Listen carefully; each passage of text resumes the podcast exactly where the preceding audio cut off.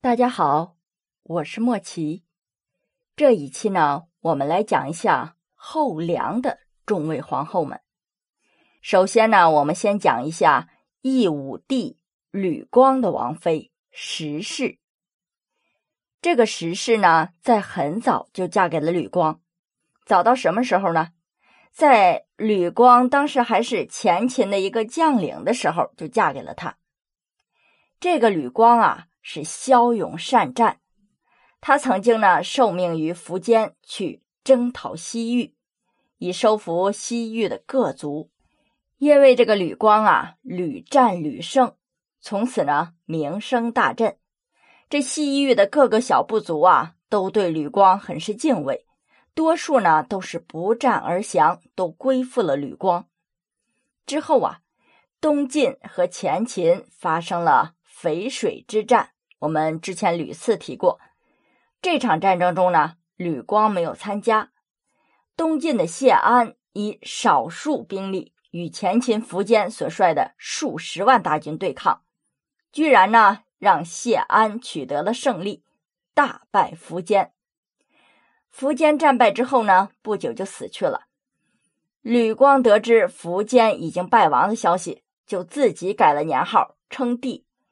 公元三九六年，称自己为天王，改国号也为了大梁。吕光呢，征战西域的时候，将妻子石氏和他的儿子吕绍留在了长安。但是苻坚被打败之后，长安就被鲜卑人占领了。石氏母子呢，只好自行逃难。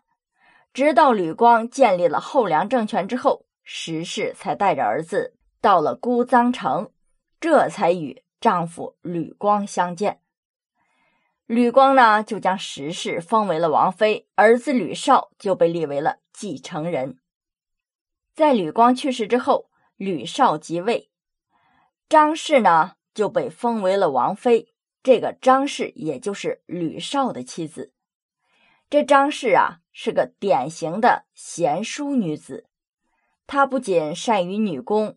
也能读书识字，非常的有气节。吕绍这个人呐，胆子比较小，没有什么决断力。吕光生前呢，也知道他这个儿子是什么样的性情，所以在临死之前呢，就对吕绍说：即位之后要中庸一些，朝臣的事务呢，也可以由他的两位兄弟去处理。他这两位兄弟中啊。其中有一位是吕纂，他掌握着兵权；另一位啊是吕弘，他掌握着朝政。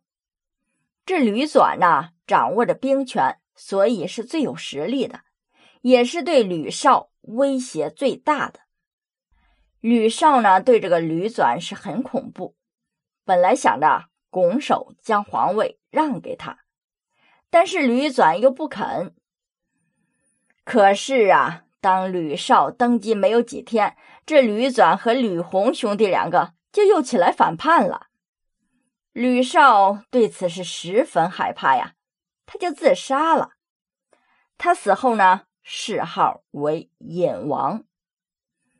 在吕绍自杀的这一年呢，这张氏也才仅仅十四岁而已。但是他看见皇上已经死了，痛苦。是难免的。他知道啊，自己活在世上也没有什么意思，于是就想出家为尼，从此吃斋念佛。但是他这个想法还没有付诸行动呢。这吕光的另一个儿子见到此时的张氏啊，无处可依，又十分贪恋她的美貌，竟然想到啊，要占嫂子的便宜。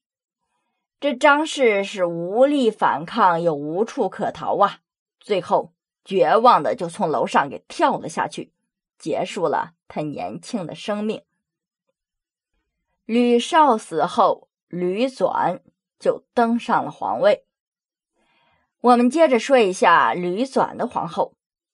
吕纂的皇后杨氏，这个杨氏的父亲呢是后梁的大臣杨环。杨环这个人呐有意思。他是一个唯利是图的小人，他见到跟着谁有利可图，那就巴结谁。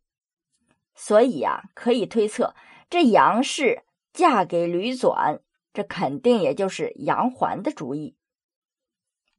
吕纂呢，我们也都知道，他是开国皇帝吕光的儿子，他那手握兵权，势力是很大的。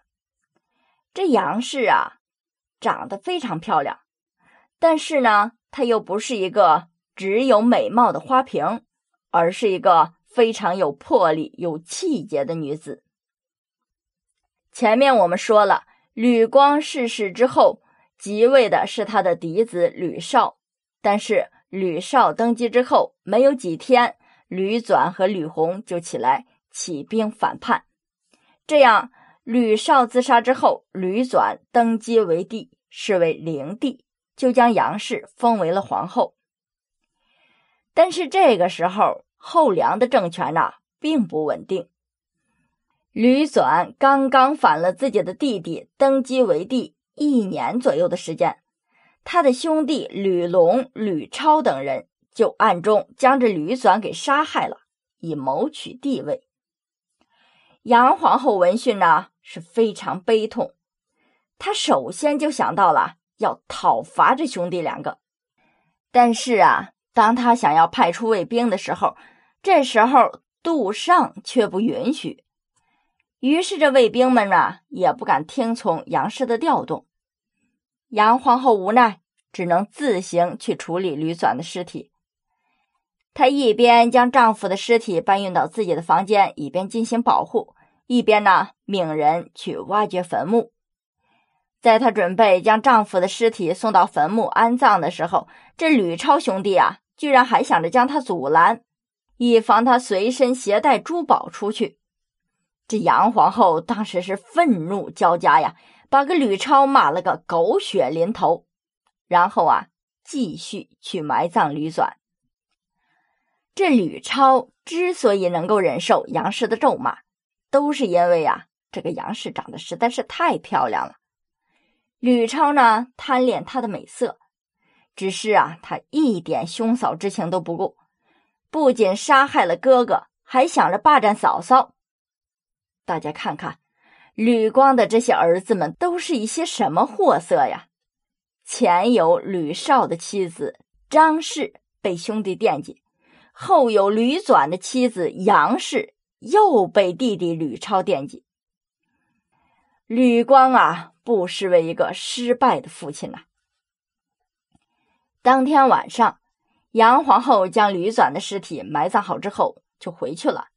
他父亲呢，就来传达吕超的意思。